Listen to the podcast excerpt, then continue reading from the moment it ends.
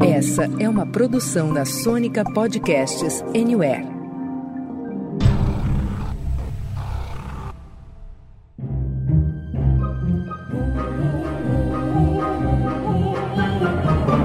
Senta, que lá vem spoiler. Bom dia, boa tarde, boa noite, queridas e queridos. Tudo bem com vocês? Estamos de volta com mais um episódio do Senta que lá vem spoiler, a sua dose semanal de spoilers de filmes, séries, documentários e indústria do entretenimento. Todas as semanas estamos aqui com uma análise crítica cheia de amor ou não das coisas mais legais que são lançadas nos cinemas e também nos serviços de streaming. Eu sou Paulinha Trevisan e hoje o papo é sobre a segunda temporada de Bom Dia Verônica, que estreou lá na Netflix no comecinho de agosto. E para falar da nossa heroína com ares de vilã, eu não poderia estar mais bem acompanhada. Temos aqui a presença do nosso querido Sansão, que me disse que o horário eleitoral mal começou, mas ele já se identifica com o desejo de vingança da Verônica. É verdade? Bom dia, boa tarde, boa noite, queridas e queridos ouvintes. Olá, Paulinha. Como é bom estar aqui nesse podcast sendo liderado, sendo conduzido, sendo comandado por sua voz, por suas mãos, por todo o seu talento, junto com o meu querido Rafinha Prada. E você não podia ter feito uma introdução melhor, cara. O horário eleitoral começou e a sede de vingança já tá aqui dentro. Já tô com raiva, viu? Você não está sozinho. E quem também tá aqui com a gente é o nosso samurai da moda e dos red carpets, Rafinha Veste Prada. Rafa, é verdade que foi você que emprestou a lente azul pro Giannichini? Ei, Paulinha, Sansa, como é que vocês estão, queridos ouvintes? Tudo bem? Sim, é verdade. E eu também tinha uma verde, eu tinha aquela de foguinho, tudo naquela época que a gente frequentava a cena clubber de São Paulo na nossa adolescência. O Sansa e a Paulinha vão negar, mas é verdade. A gente foi muito, muito nos lugares mais obscuros da Barra Funda, mas isso aqui é papo para outro episódio. Exatamente, ninguém aqui vai comentar a era das lentes azuis e dos piercings no dente. E muito bem, minha gente, antes da gente dar sequência, nunca é demais lembrar aqui, assim como o nome já diz, a gente pega pesado mesmo nos spoilers. Então, caso você ainda não tenha conferido a segunda temporada de Bom Dia Verônica, recomendamos que dê um pulinho lá na Netflix, porque daqui em diante é por sua conta e risco. Combinado? Solta o trailer, Norbinha. Eu esbarrei numa máfia. Uma máfia muito perigosa precisava sumir para proteger vocês. Eu tive que morrer. Você tem ideia do que você fez? Você sabe que não tinha esse direito. Olha esse cara aqui. O Matias é o nosso chefão. Se a minha vida é perfeita, é por causa das pessoas que dividem ela comigo.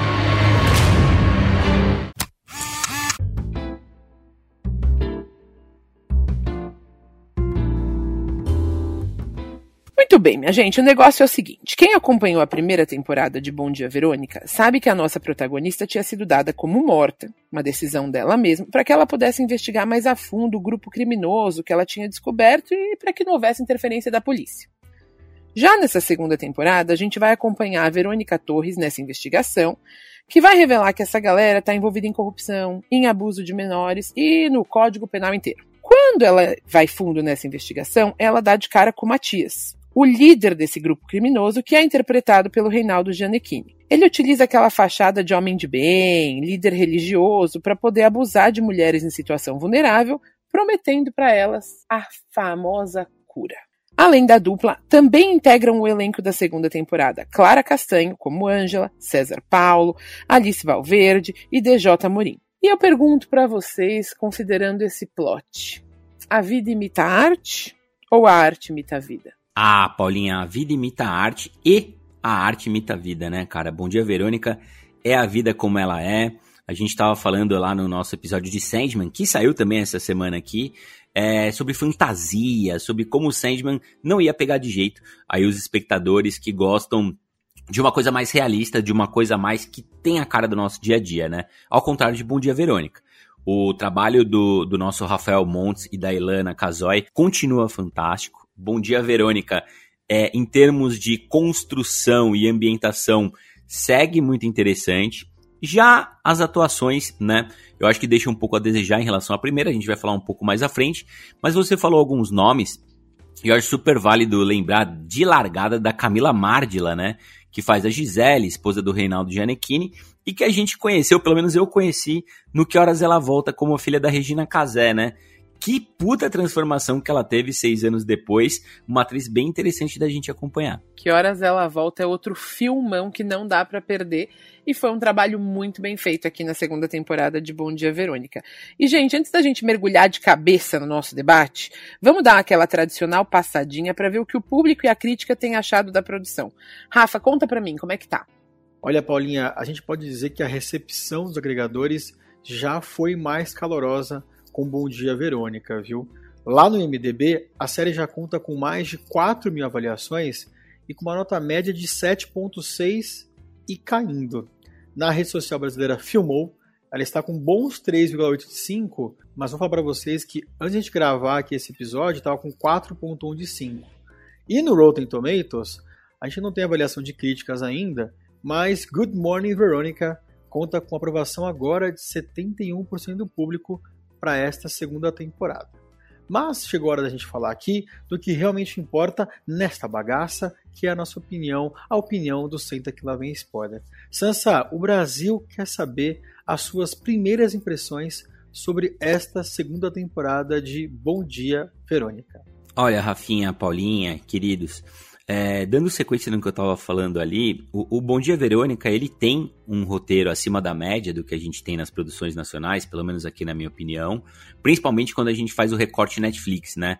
Quando a gente vai para HBO, a gente tem produções mais intensas, a gente tem salas de roteiro mais completas, mas vale mencionar novamente o trabalho do Rafa e da Ilana aqui em Bom Dia Verônica, tanto a primeira quanto a segunda temporada. E a produção é muito interessante, né? A gente reclama muito das produções que lembram novela, de cenas de ação ruins e que deixam a desejar, e eu não acho que é o caso aqui de Bom Dia Verônica, né? Só que a gente tem uma perda considerável no elenco, cara, porque na primeira temporada, todo o arco que tinha a Camila Morgado e o Du Moscovis e também a irmã da Camila Morgado era muito rico, muito denso, muito tenso, muito intenso né? E aqui, por mais que a gente tenha uma boa atuação do Reinaldo Gianecchini, fiquei bastante impressionado positivamente com ele, a Camila Mardila, né, e a filha deles, feita pela Clara Castanho, é, a, o núcleo familiar funciona, mas fica muito distante da construção da primeira temporada, o que deixa Bom Dia Verônica é, uma série menos tensa e que precisa apelar para momentos mais. Eu vou fazer isso aqui, vou te surpreender, e fica muito rápida, muito frenética, sobretudo nos, nos últimos episódios, né?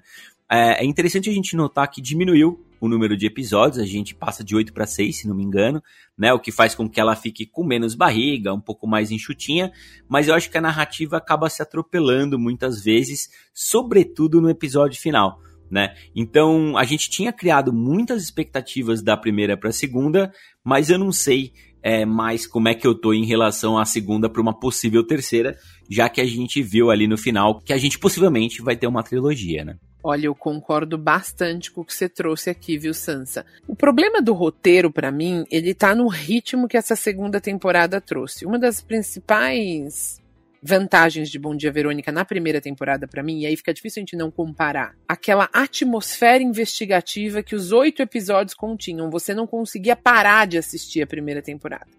Na segunda temporada, a gente já tem uma perseguição mais hollywoodiana. O caso já tá ali, entre aspas, desvendado.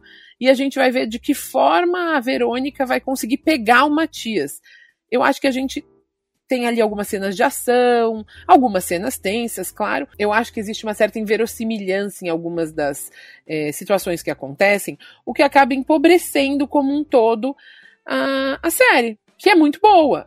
Não, não obstante ser uma das melhores séries nacionais da Netflix, porque é, eu acho que da primeira para a segunda temporada a gente perdeu. A gente perdeu ritmo, a gente perdeu é, qualidade de roteiro e, claro, apesar da gente ter perdido um núcleo maravilhoso, digno de premiação com a Camila Morgado, do Moscovos, como trouxe o Sansa, a gente ganhou outros atores e atrizes que estavam muito bem. Então eu nem acho que foi uma questão de atuação aqui. Para mim, eu identifico mais como uma questão de roteiro. Mas eu acho que a gente também trouxe outros elementos. Na primeira temporada a gente falou muito da questão da violência contra a mulher e nessa segunda temporada uma série de outros assuntos foram abordados. Então eu acho que esse também é um trunfo. É até difícil a gente criticar com tanta veemência Bom Dia Verônica a segunda temporada, porque a primeira temporada ela é muito boa. é, eu e o Sansa, a gente gravou juntos esse episódio, nós ficamos muito surpresos com a qualidade da produção à época e principalmente com as atuações né, do Eduardo Moscovis e da Camila Morgado naquele momento. A Taina Miller, óbvio, como Verônica, é o fio condutor, mas como o Sansa bem falou aqui no começo, Camila Morgado e Eduardo Moscovis eram uma dupla explosiva que segurava no momento que a coisa começava a ficar um pouco monótona. Foram atuações muito poderosas. Aqui nessa segunda temporada, a gente tem um, um Janequine que vem melhorando cada vez mais, é impressionante a melhora dele. Então a Clara Castanho, antes de toda a polêmica por qual ela passou, por causa do estupro e do aborto que ela teve, né? E todo mundo segurando bem aqui. A própria mãe, a, a Camila Mardila, que faz a Gisele Cordeiro, tá super bem aqui também. Mas eu tenho a impressão que essa segunda temporada teve uma edição muito atropelada, talvez pela questão de ter menos capítulos. Acho que eram muitas é, ideias e vertentes para caber em pouco espaço, talvez pouco tempo. Eu acho que toda aquela tensão que a gente via é, na primeira temporada se perdeu aqui por causa das soluções fáceis e rápidas. Então, as minhas primeiras impressões são ruins da segunda temporada. Eu acho que a mensagem ainda é muito poderosa.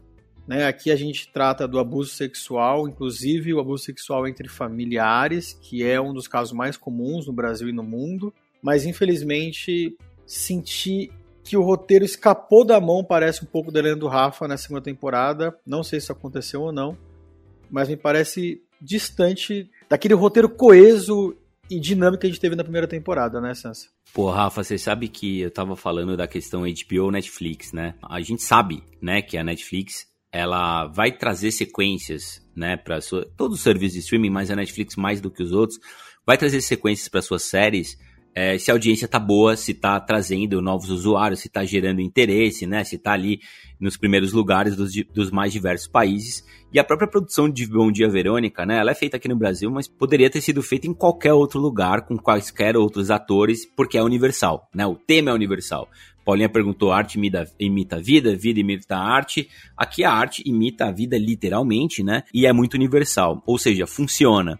Então eu acho que o fato de diminuir de 8 para 6 e muito direto ao ponto. Trazer até, na minha opinião, um excesso de cenas de ação, com menos drama, né, com menos aposta na atuação dos atores e atrizes, tudo mais, faz parte desse contexto de conquistar um público mais geral, de jogar para o público, né, jogar para a torcida e conseguir logo o carimbo para uma terceira temporada e outras criações do Rafa e da Ilana, sabe? Eu acho que passa por aí é só um achismo, né? A gente não tá lá nas salas, não tá lá nas decisões, mas a gente pensa, né, um pouquinho dessa forma. Mas eu queria também fazer um elogio, cara, que é uma coragem que a série tem em deixar essa Verônica John Wick, deixar essa Verônica badass, deixar essa Verônica rock balboniana mais forte, treinando, nervosa, irritada, com sentimentos, né, à flor da pele, não, não precisando raciocinar muito, afinal tudo tá perdido de certa forma, né?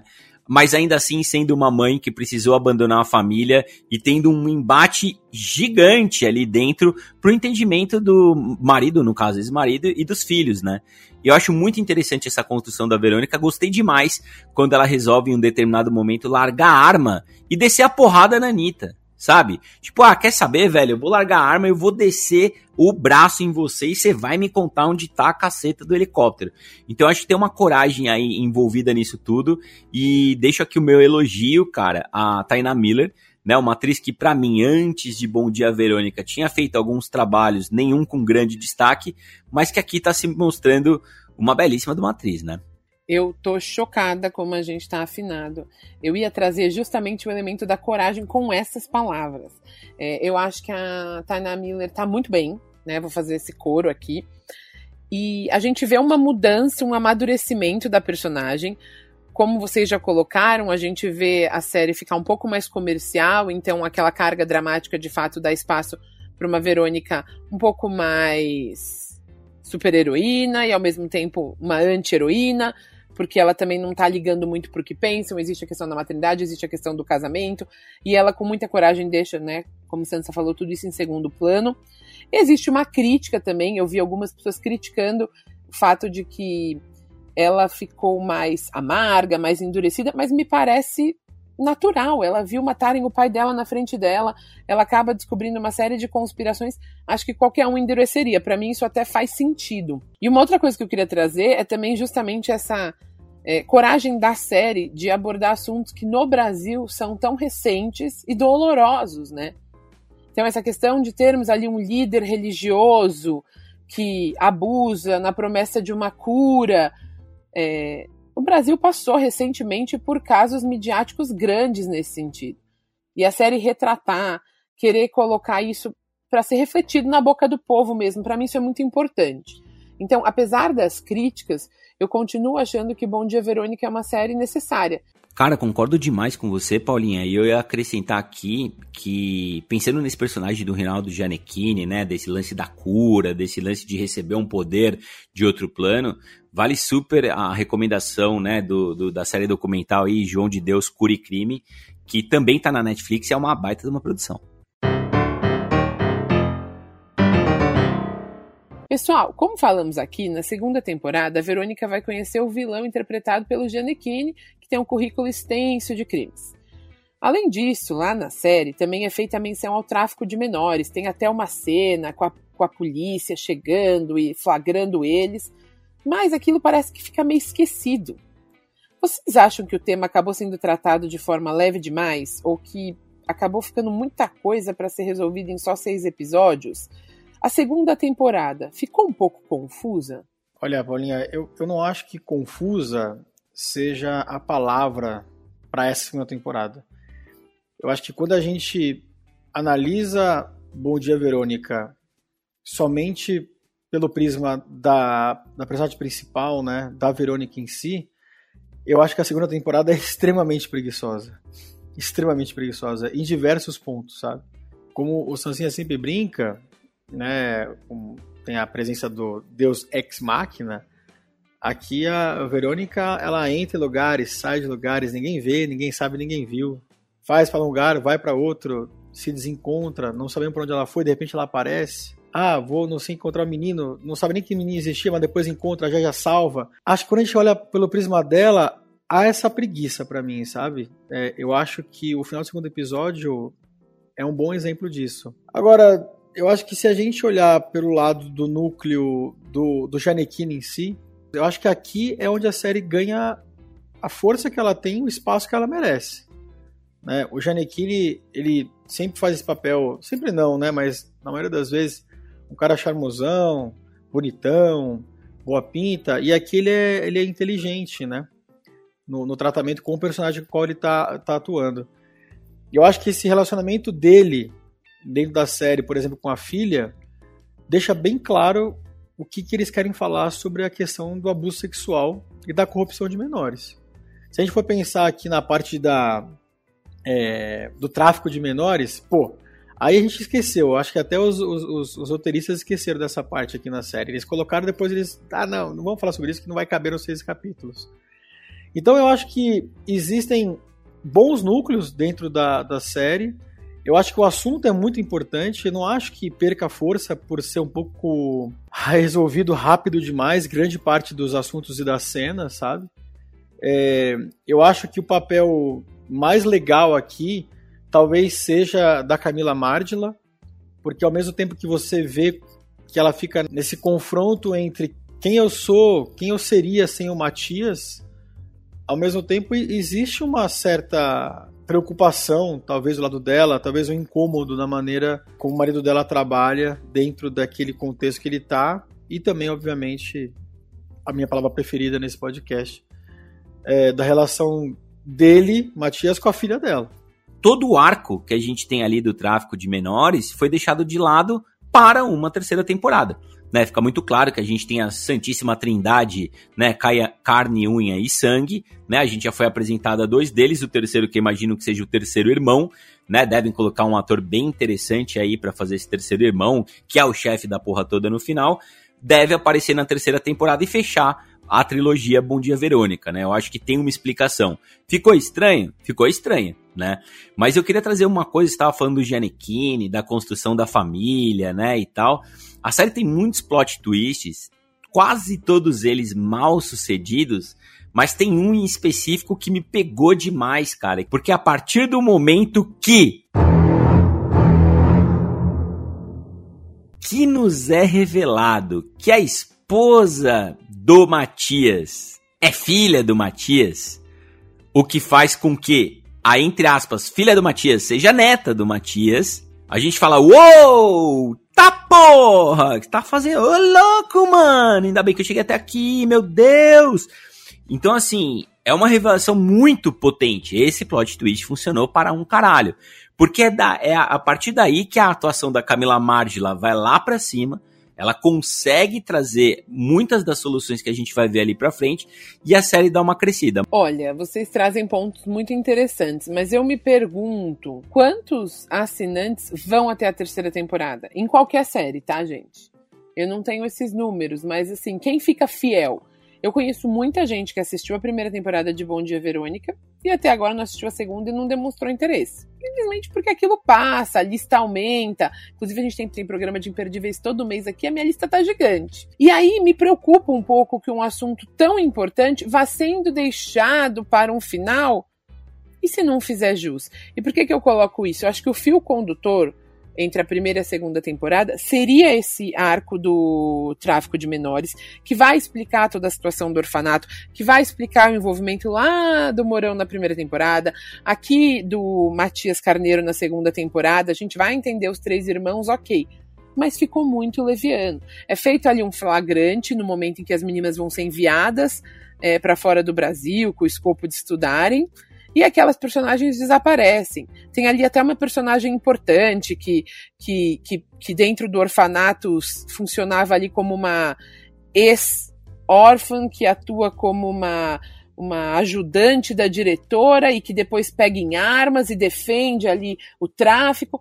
E nada disso é explorado. E é uma pena, né, Paulinha? Porque a ideia é muito boa, né? Essa premissa de você. Vamos lá, eu tô pegando os menores, tô ensinando, tô treinando, né? Tô dando conhecimento, tô ensinando a atirar, defesa pessoal, etc. Os que se destacam, eles vão trabalhar lá no esquema, vão crescer, vão virar gerentes, vão ganhar uma grana legal. E os que não se destacam vão, entre aspas, ganhar um belíssimo intercâmbio para a Europa, né? Ou seja, tráfico de menores. Então eu acho muito interessante essa premissa e ela é colocada em pouquíssimos minutos e muito mal explorado. Eu tava vendo de madrugada esse episódio que tava falando sobre isso e eu dei uma pescada, cara. Eu fiquei meio perdido. Eu falei, ué, por que, que tem uma galera dando uns tiros aqui? Aí eles explicam rápido. Eu fiquei um pouco perdido e imagino que mais pessoas tenham buscado uma explicação melhor para isso, né? Exatamente. Então a, a, a gente acaba não tendo nenhum tipo de conclusão e a gente tem aquela diretora que é devota ao Matias, então ela mesmo presa não entrega, e o Matias consegue se safar dizendo que ele não tinha noção de nada. Isso eu até acho bem verossímil na realidade do nosso país. Mas a gente acaba centrando no núcleo familiar mesmo do Matias, e eu queria trazer aqui um elogio ao trabalho da Clara Castanho. Eu achei que ela fez um excelente trabalho como a filha dele. Eu achei que ela conseguiu trazer a complexidade da personagem, que é uma menina jovem, tentando se entender no mundo. Então ela vem de uma família rica e ela sabe que é uma coisa estranha com o pai. Ela vê mulheres na casa dela chorando. A mãe é muito ríspida, ela vê que a mãe tá sofrendo.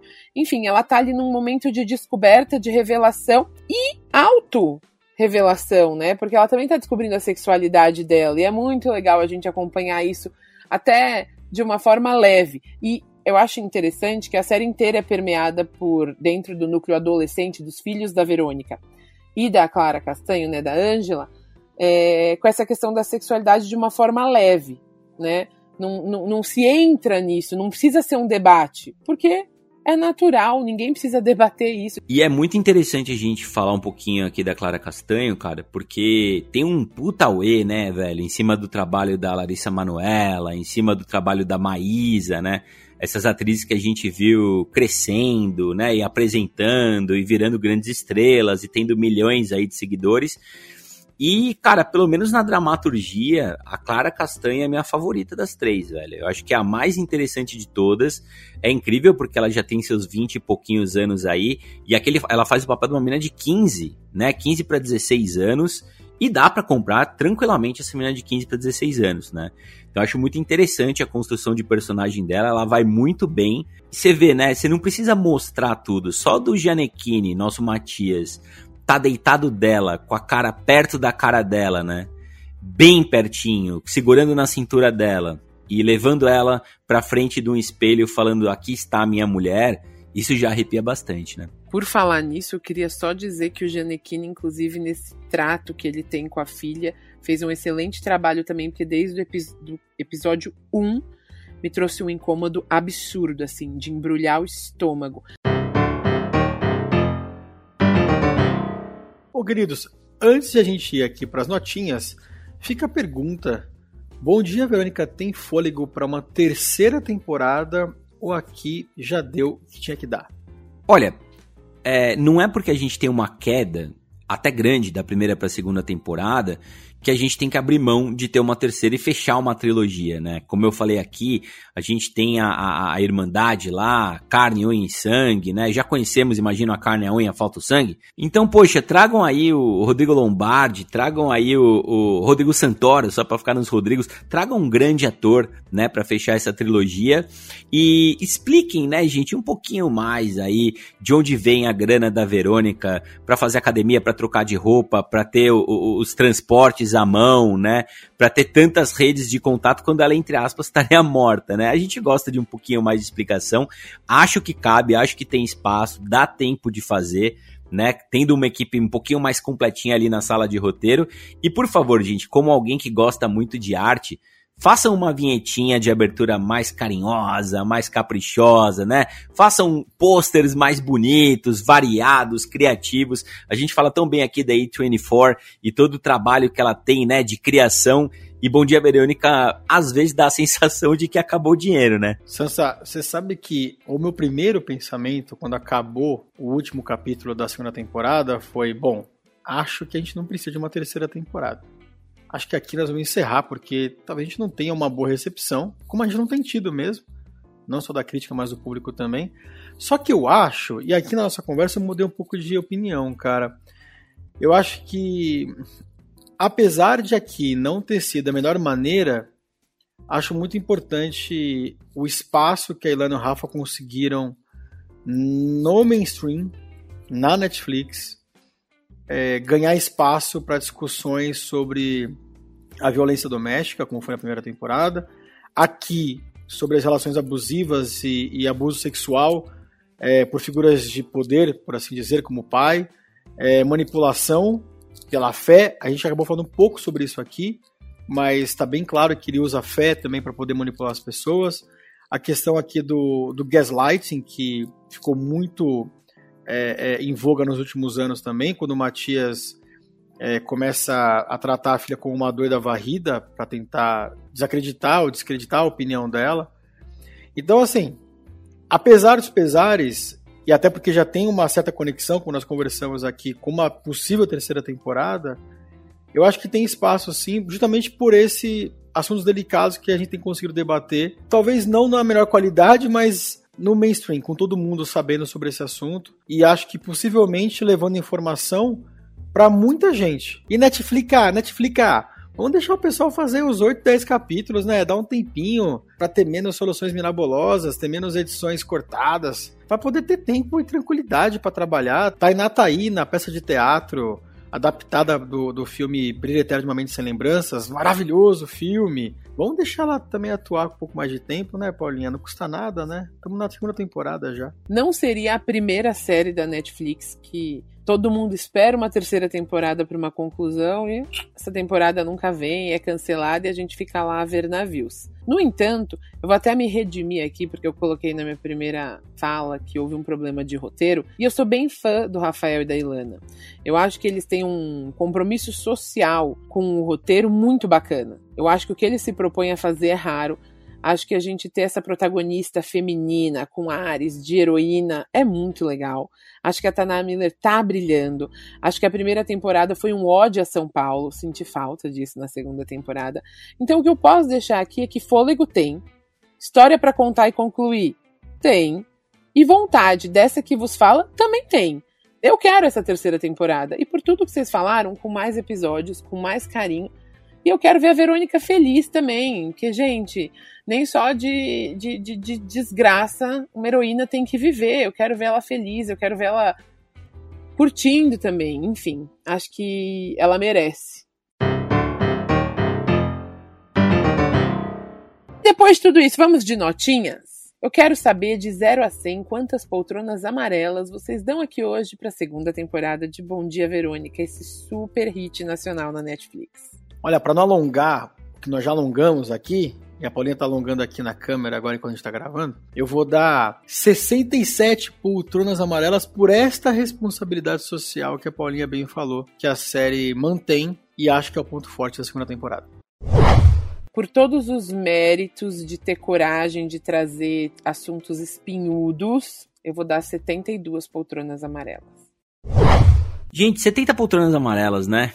Direto e reto. É, tem muitas falhas, a gente apontou, né? Aqui a parte técnica, edição, montagem, deixa a desejar. É, gosto mais do elenco da primeira temporada, de toda a construção da primeira temporada. Ela acaba correndo demais.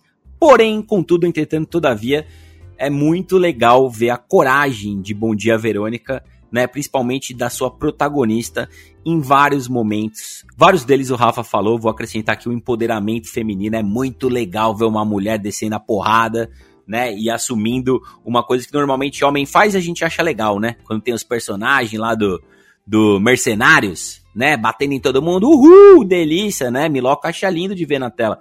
Eu acho legal demais Taina Miller descendo um cacete e virando uma heroína contemporânea maravilhosa, 70 poltronas. Muito bem, muito bem. E na matemática ficamos aqui no arredondamento com 70 poltronas amarelas para Bom Dia Verônica. Justíssimo. Norbinha, solta aquela música de quem passou de ano raspando. E é isso aí, minha gente. Nós vamos ficando por aqui, sempre lembrando que todas as semanas tem episódio fresquinho do Senta que lá vem spoiler para você escutar aí na sua cama, no sofá, no carro, no busão, passeando com a sua moto pelas belíssimas ruas do centro de São Paulo ou zapeando pelos serviços de streaming e salas de cinema em busca da sua próxima aventura. Muito obrigada, molecada. Um beijo. Valeu, Paulinha. Valeu, Sansa. Valeu, queridos ouvintes. Um beijo. Até a próxima. Tchau. Valeu, pessoal. E até a próxima.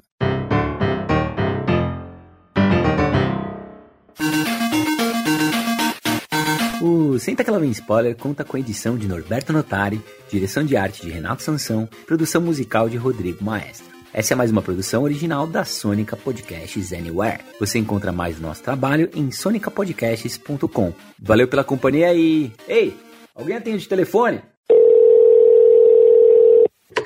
Beijo grande, assistam, sigam as redes do Senta Que Lá Vem Spoiler e aí escreve o que vocês estão achando. Beijão!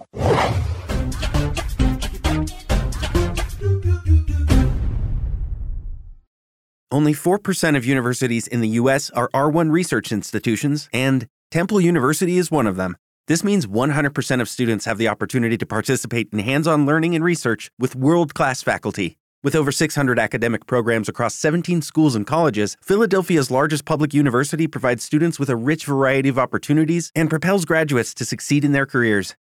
Temple University. Schedule a campus tour today at admissions.temple.edu/visit.